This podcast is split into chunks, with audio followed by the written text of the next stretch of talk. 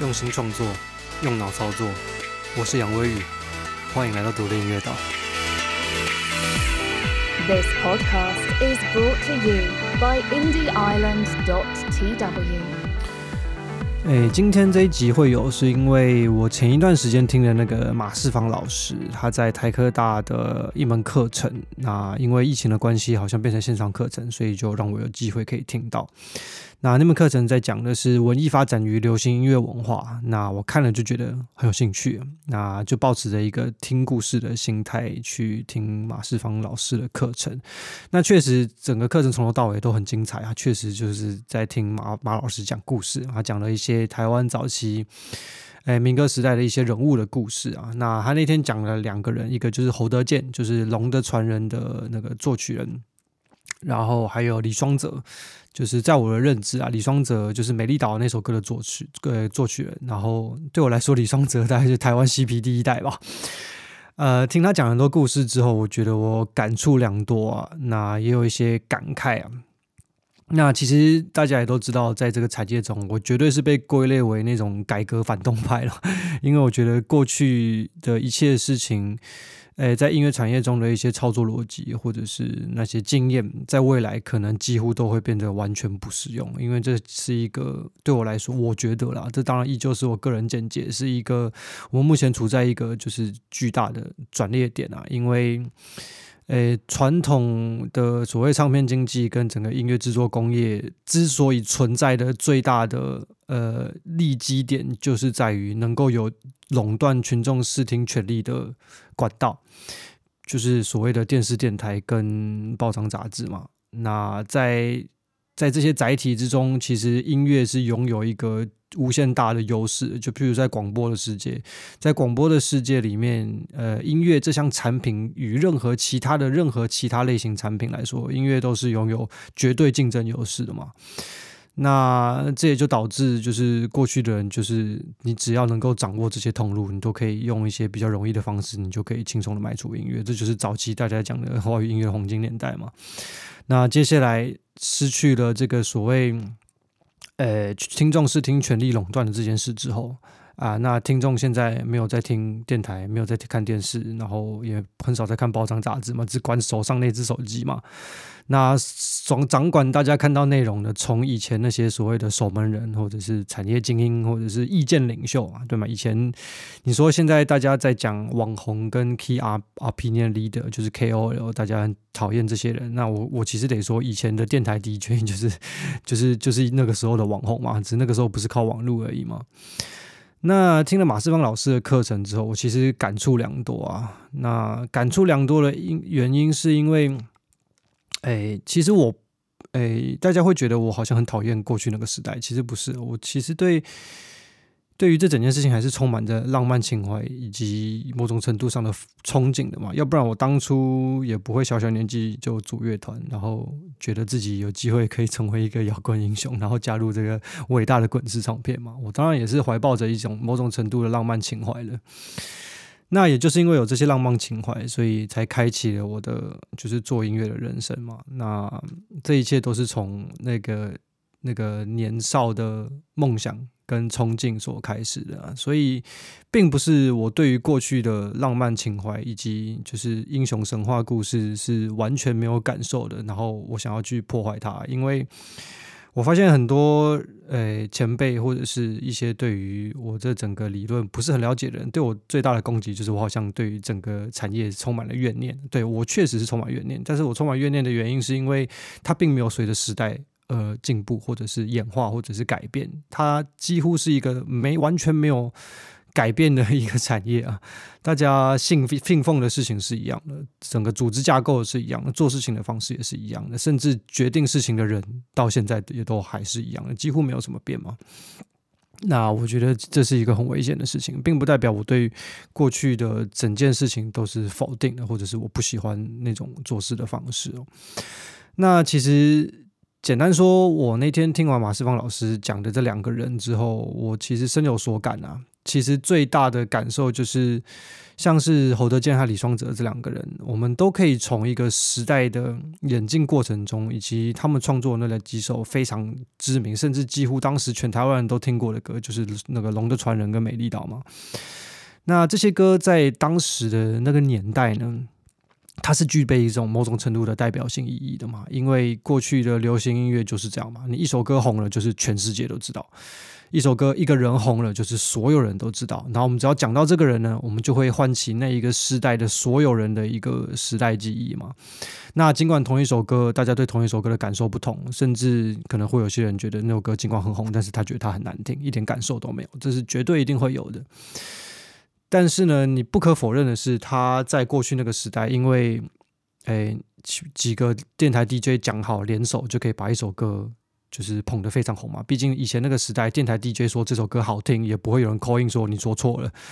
我觉得这首歌很难听，因为毕竟好不好听，依旧是就是个人品味问题嘛，对不对？其实也并没有一个所谓的最大公约数啊。那诶，这些事情之所以能够成为一个时代记忆呢，就是因为。哦，现在这个听起来就有点难听了，但是我觉得这就是个事实，因为这个事实就是过去的听众并没有所谓的呃视听选择权嘛，他们听到什么看到什么，其实是别人决定好的要给他些什么东西的，他的自己的任何一切行为，除非他不听，他只有选择要听跟不听而已，他的自己的一切行为是没有办法决定他所接收到的内容的。那现在这个时代不一样嘛，你在演算法上的每一个行为，你按的喜欢跟你按的不喜欢，你甚至检举，或者是你可以选择再也不要看到这样的内容，你都可以很轻易的就去改变你接下来会看到的后续的所有内容。那只要你了解这整件事情是怎么运作的嘛，对不对？那也有些人会说，这个时代的作品都很烂啊，的音乐都很鸟。那其实换个角度想，就是你的演算法被你训练的都是给你鸟东西，那你可能要检讨一下，你是不是对这个演算法有什么误会？好了，回来讲重点哦。对我来说，我听完这些就是故事之后，和那些和时代背景，和一些当时的政治背景、时代背景，然后那时候也也讲到那时候是戒严时期嘛，那当时的音乐创作者有一些情怀是非常需要抒发的，那也。呃，因为这些歌曲带动了一些时代的演进，然后带动了一些事件的发生，甚至改变了，甚至后续的很多事情的发展。那这对我来说都是一个觉得很伟大、很棒的一件事情。我也很希望自己有一天可以做到一件事情，但是其实我发自内心的知道，这个以后在未来的世界会非常非常困难的、那并不是说未来世界不会有巨星啊，我相信巨星还是会有的，只是它的规模跟它的世代影响力跟整整个事情，就是对于整个呃民族或者是整个社会的影响力不会有过去这么的大，因为在过去一首歌要让所有的人听到的难度真的。就是比现在低很多很多，成本也低很多很多啊。那简单说，就是对我来说，我觉得过去的音乐产业是充满浪漫情怀的，它充满了许多的英雄故事，有很多传奇神话在里面。那这些都是很棒的事情啊，因为呃，如果你记得我说的，其实艺术就是人类情感的延伸嘛。而这些不管是浪漫情怀，或者是英雄故事，还是传奇神话，都能够带来非常非常强烈的情感。那在搭搭配音乐作品以及时代的事件同时发生的时候，呃，一首歌能够带来的呃心理震荡，或者是情绪上的影响，或者是对于这整个。呃，时代的当时的其实最主要是年轻人啊，做音乐一直都是年轻人的事情。当时我以前在滚石唱片的时候，我们的豪哥，呃，制作人，他叫周志豪，他其实讲过一句话让我印象很深刻。他都他就会告诉我们说，做音乐一直都应该要是年轻人的事情啊，因为年轻人才代表下一个时代啊，确实没有错啊。那呃，在当时过去的音乐产业，那民歌的当时的那个时代也是嘛，就出现了一群人，他是跳脱就是传统音乐制作工业的方式，然后就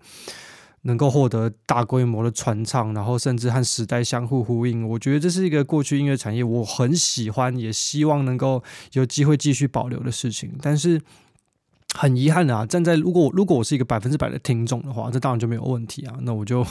我就只要相信这样的神话。然后希望这样的美好的呃浪漫情怀以及英雄故事，然后继续用这样的心态去欣赏这些歌曲是完全没有问题的。但是问题就在于我到最后成了一个就是产业中的工作者嘛，那我以这个为饭吃的时候，我就必须要认真的钻研这整件事情到底是怎么一回事啊。那又很遗憾的，我就刚好活在这个社群媒体出生的，是社群媒体崛起的时代哦。那那个是在我高中的时候吧，在我高中之前也没有所谓的什么社群媒体演算法嘛。在高中之前，那个时候我在放肆乐团刚开始做的时候，那还是无名小站啊，Facebook 根本就还不是一回事啊。放肆乐团是一个活在无名小站年代的乐团啊。那现在的音乐产业，在这个大数据和演算法以及社群媒体的这个。强势威胁之下，呃，它直接改变了所有人的对于呃数位内容以及影音内容的接收方式了嘛？那就导致一个问题。那这个问题其实是一开始我在想通这整件事情的时候，非心情非常沉重的原因嘛。因为我其实是我生活在英国，我现在在英国工作，那我接触到很多不论是英国、欧洲、美国等等的，就是所谓大家就是。诶，音乐一级战场的一些第一手的资讯嘛，那讲白一点，我也是在利用这个资讯上的落差，通证出我自己的心得，然后把这些心得再分享给其他在台湾还在做音乐的人。那其实我在一开始理出这整一条观念的时候，我把整件事情想通了之后，这整个逻辑就是。我想明白了之后，其实我并不是非常开心的，也不是非常兴奋的，想要找大家分享这件事情啊。我其实抱持着一个有点痛心的感受啊，因为我发现，就是这整件事情少了这些浪漫情怀，少了这些传奇神话之后呢，就是呃，变得有一点点的无趣啊。那另外一个角度就是，我发现自己。就是以前过去的自己希望成为传奇嘛？谁做音乐一开始不会希望成为一个音乐世界的英雄？不会希望自己的音乐可以感染千千万万人，然后为就是能够牵动千千万万人的呃情感和情绪。那我现在理解这整件事情之后，对我来说，这整件事情变成了一场游戏，变成了一盘棋啊！那我下的每一步，我都知道。是为了哪个方向？我的目标是什么？我都很明确、很清楚的看得清楚。那其中的神话和浪漫情怀就少了非常非常多。那我在英国的时候，因为我在和我之前的室友有认真讨论过这个问题，因为他是活在八零年代、九零年代的的人嘛。那他以前就是艺术家，参加过各种音乐季。他是活在 David Bowie 跟就是 Michael Jackson 跟就是 Pink Floyd 以及。哦，芬瑞可能再早一点，以及就是当时，反正当时上一辈呃音乐传奇人物的时代嘛。那对他来说，音乐这整件事情也是充满浪漫情怀跟英雄故事嘛。这也是为什么之所以音乐产业是是大家如此向往这一件事情，就是这么有毒，大家会一直往里面跳的。其中一个原因也是因为这样嘛，因为它其中的浪漫情怀真的是太浪漫了，是一个无法抗拒的浪漫。任何你拥有这样的情绪波动，甚至一点点艺术家人格特质的人，你都没有办法抗拒这样子的浪漫。我得说。那我在我印象很深刻，是有一天晚上我在和他讨论这整件事情，我告诉他说，我我理解了这整件事情在下一个时代会变成什么样子，然后我们认真的讨论这件事情，然后他他其实情绪反应是非常大的，他很激动的跟我讲说，就是不可以啊，音乐怎么可以变成这样子？音乐变成这样子的话，那还算是一种艺术吗？他其实这样说的时候，其实有打到我一点，你懂吗？因为。就像是我说，我一开始就是就关于艺术的最基本的一个出发点，就是托尔斯泰讲的，呃，艺术终究是人类情感的延伸嘛。那我们不管这个情感是来自于无知，还是来自于神话，还是来自于就是有什么特殊的才华，或者是谁就是有天生的霸王色的霸气，所以能够成为。呃，千古传奇的英雄人物，所以才才有办法成为巨星等等的这些，不论他的原因是什么，呃，终究那些浪漫情怀能够让这整件事情变得更美好嘛？能够让你对于音乐的享受过程中的情绪波动来的更强烈啊！所以，在我告诉他，在下一个时代的音乐产业。可能不会再是这样子的时候，他其实因为他也是热爱音乐的，我甚至觉得他爱音乐的程度高于我。他大概是那种不听音乐会死的人。好了，我觉得我现在不听音乐可能也会死，但是他很夸张。But anyways，我们在讨论这个话题的的结束的方式是他很难过，他很痛苦，就是问我说为什么我要告诉他这种事情？为什么我要打破他关于这些就是伟大人物的幻想呢？那我就会跟他讲说，就是因为就是我我理解这整件事情之后。我不知道该要用什么样的心态去面对这样的事情。我很开心，我找到一个方式，可以自己铺出了一条事人呃事业，这怎么说？我给自己铺出了一个所谓的音乐生涯之路啊。但是我同时也很难过，就是这个浪漫情怀好像就就这样破掉了，就好像就不存在。因为你知道吗？马世芳老师的那一门课程哦，我觉得很棒啊。但是他的其中报告是要同学选出一首歌，能够代表这个时代。说真的，怎么可能选得出一首歌能够代表这个时代呢？没有任何一首歌可以代表这个时代啊！因为每个人听的东西都不一样了。你已经不太会找到一首歌，所有人都知道。你说茄子蛋，可能大家都知道茄子蛋，但你说茄子蛋，好，你说呃，那叫什么？龙柱回逃，真的大家都听过吗？龙柱回逃有以前龙的传人这么红吗？有以前美丽岛这么红吗？我我很笃定，绝对是没有的嘛，因为这并不是代表《龙柱回逃》做的没有以前的歌好，而是以前那个时代。大家听歌的管道就只有那些，你不可能没听到，除非你把耳朵塞住，不然你不可能没听到。但现在不是啦，现在是 YouTube 跟 Facebook 还有 Instagram 还有抖音的世界啊，大家看到的东西都是不一样的。其实我我不觉得有任何一首歌是有可能代表一个时代的，啊所以如果我是马世芳老师的学生，我就会写一个报告，告诉他为什么。接下来这个时代以及未来接下来的时代都不太可能会有一首歌能够代表一整个时代，除非我们的呃媒体自由化，就是这件事情往回走，往回倒退路，我们或甚至回到威权的政治体系，那就有可能我们接受到单一的呃管道，就我们接触的管道就会比较单一，那就会有一首歌能够就是让大家都听过，这个几率就会变得比较高。呃，所以其实，在过去的时代，最大的好处其实就是，呃，音乐变成了一种历史记录啊。那我们能够透过音乐去看到过去的世界，能够猜想那个时代的人的情感，然后去比对那个时代发生过的事件。但是未来的人。呃，可能看了我们这个时代的歌，听了我们这时代的歌，他不一定能够透过音乐来真的看清到看到现在的这个时代的大家在想什么，他只有办法看到这个时代的一小撮人在想什么。那跟时代的眼镜、跟事件的发生、跟跟这个时代背景。都不一定会有太直接、太绝对的关系，那只能代表这一首歌牵动了某一群特特定的族群的情感而已。那这有好有坏啦，这依旧是在看利用看大家是用什么角度来看这整件事情。你如果纯粹站站在一个听众的角度的话，我其实觉得这个是 弊大于利。哎。也很难说诶，我会觉得一开始弊大于利的原因，就是因为刚刚讲嘛，因为少了很多浪漫情怀嘛，少了浪漫情怀之后，你对于歌曲的感受就不会这么的强烈。尽管过去的那些强烈的感受可能来自于无知，但是有另外一个好处就是呢，你容易。听到那些就是和你的情感非常非常贴近，你会觉得一首歌直接唱的贴在你的心上啊，而不会就是你发现你身边所有人都热爱着一首歌，但是你没有感受的时候，你就会觉得就是你跟这个社会离得太远嘛。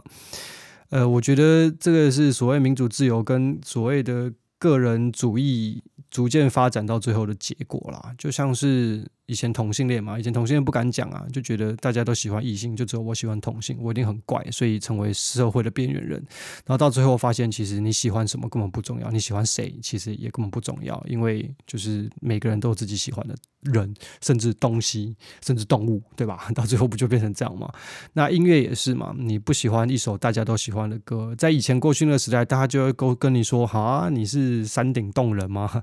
为什么你会不喜欢这样的东西呢？”那现在这个时代就是你不喜欢是你的自由啊，那你有喜欢的东西，那就是你自己喜欢的东西啊。那有一首大家都听过的歌，当然大家就可以讨论那一首歌当时在那个时代，在过去那段时间的共同记忆嘛。我们可以讨论不同的人对于同一首歌的感受，也可以连接大家因为同一首歌产生的记忆啊。然后，所以在过去那个时代啊，电台 DJ 以及乐评人这样的人物才有他的市场嘛，因为他可以不停的深入的讨论分析同一首歌啊。那下一个时代人跟上一个时代人最大的不同就是每一个情感，每一种哎，每一种情感跟每一种人，到最后你可能都会有属于自己的哪一首歌。那所以在下一个时代呢，就是深入讨论分析同一首歌，就会变得没那么的有市场啊。那如何找到属于你自己的那一首歌，就会变得更有市场。这就是 Spotify 在做的事情啊。跟大家分享一下好了，就是 Spotify 其实我不知道之前有没有讲过，诶，不是如果没有的话啊，不管了，就算有我也再讲一次好，因为我觉得这真的是太有趣了。就是你只要在呃，业界我不知道台湾，台湾可能还好。在欧洲，你只要认识，就是你在任何社交场合。任何场合，你只要看到就是 Spotify 的工作人员，你很容易就知道他在替 Spotify 工作，因为他们开口闭口他妈就是 Spotify。他们公司大概是就是员工对他们的公司真的是骄傲都不行，我得说，他们大概是就是他们对于他们在做的事情是应该往好往好的想，就是往好的方式说，就是他们对于自己做的事情是非常有信心，而且非常充满憧憬，就是他们觉得他们能够改变这整件整个音乐时代跟这整大家对于音乐接受的方式，他们对于自己的演算法非常有信心。那确实也没有错，他们在这个串流垄断之路大概会持续的往前啊。毕竟到现在都还没有倒嘛，对不对？而且看起来越来越大。那诶，我每次遇到 Spotify 的工作人员，我都可以很强烈的感受到他们对于这整件事情有多骄傲，对于自己的演算法有多骄傲。那他们就是真的在。呃，他们公司确实就在做这件事情嘛。那他们也不停的在重复告诉大家，呃，Spotify 的目标就是希望能够为大家找到属于大家的歌，那属于大家的歌单。每个人都有自己的歌，每个人都有自己的歌单那说真的很难说，说啊，说刚虽然说以前比较浪漫，但是那也是一种无知的浪漫嘛。但无知有无知的好嘛，对不对？所以真的很难说到底什么样的时代到底比较好呢？那就算真的百分之百从听众的角度出发，好像也很难比较嘛。那究竟是拥有一首时代记忆比较幸福呢，还是拥有一首完全贴在你心上的一首歌比较幸福呢？我不知道，这个我真的不知道。就算真的让我选，我也不知道。那我我不知道大家听到这个有什么想法？有什么想法的话，其实也可以跟我分享一下。因为尽管我现在觉得。我站在一个开天眼的 角度在看整件事情，我还是觉得其实无知有时候才是最大最大的幸福。我越来越深刻的有感了。那我我我我不知道最近为什么会有这种体悟，可能是因为就是。俄罗斯跟乌克兰战争这件事情也带来我一个影响嘛，因为我得说，就是在战争刚开打的时候，因为我的粉丝有很多俄罗斯人，也有很多乌克兰人，我可以告诉大家，我的 Instagram 最大的追踪者的来源的国家就是俄罗斯啊。所以这整件事情对给对我的影心情的影响是很大的嘛，因为我每天都会回粉丝的讯息，那我就会接收到很多关于战争的讯息，那我每天都在看新闻，真的看得我心情极度沉重啊！但是我因为我不知道该要怎么说，我我该要用什么的心态去面对这整件事情啊？那我。哎，我当然还是到最后选择了我自己的立场，但是就是我当时的感受就是，如果我能够就是当做不知道这整件事情，当做跟我没关，然后我都不认识任何的俄罗斯人，我也不认识任何的乌克兰人，那这整件事情就是你就会离我的远远的嘛，对不对？我就可以当一个第三者，然后用一个很白烂的角度，或者是很低能无知的角度去看这整件事情，有不好吗？哎，很难说好或不好，总顶顶多被人家嘴个没有世界观嘛。但是至少心情不会这么沉重嘛。那我当时就觉得，有时候其实无知才是最大的幸福，就像是听音乐这件事情一样。尽管过去会觉得一首歌很伟大，这么多人听，这么多人爱。是因为纯粹就只是因为大家没得选而已，但是其实这种无知也是很棒的嘛。那毕竟如果你一辈子就只听那一首歌，你一辈子就只爱一首歌，那我相信那也是一种浪漫，对吧？这也是一种艺术家的浪漫啊。那这其实就是我。哎，听完马世芳老师的那个，他在讲侯德健跟李双泽这两个人的人生故事嘛，因为他们都是在民歌那个时代。哎，侯德健他是龙的传人的作曲嘛，那他也在六四天安门事件这个这这些比较争议的事情中有一些比较争议的发言嘛，因为他是那个时代大家非常哎注意的一个人嘛，因为他写了一首爆红神曲嘛，对不对？那李双泽就是少数在那个时代能够出国，然后留呃游周周游列国，然后回到台湾，然后传达一些就是本土觉得要有本土价值的一些思想的一个音乐人。那我听完他们的故事之后，我都觉得哦，真的很浪漫，这很伟大，也不是伟大了，就是至少就是我可以感受到当时他们在做音乐的那个情怀啊。我多想加入他们，说实在的，给我个时光机的话，我一定会想办法加入他们的。那，但是没办法，我们就活在现在这个时代。现在这个时代有现在这个时代的好，也有现在这个时代的不好。那每个时代都是不一样的，终究到最后，那尽管我们没有办法像过去那个时代的那么的浪漫，但至少我们能创造更多的机会，有更多不同的风格的作品能够。呃，存活下去，就是当然也是一件很棒的事情啊。那我到最后的心得，我只能说，哎，我听完之后，我还是发现，我仍旧只是一个希望能够成为艺术家的人啊。因为我发自内心的知道啊，就是我都没有这些过去的艺术家来的这么的，呃，以情感为绝对出发点。我知道我自己终究就只是一个懂艺术的商人。那诶，希望大家就是啊，这一集被我讲的好像很沉重，虽然真的是我越想越觉得其实是蛮沉重的，但是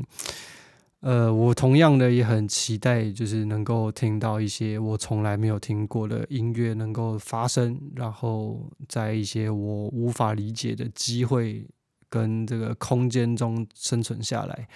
然后能够带给一些我没有接触过的人一些我无法理解的启发，好吧？你就把这个当结尾吧。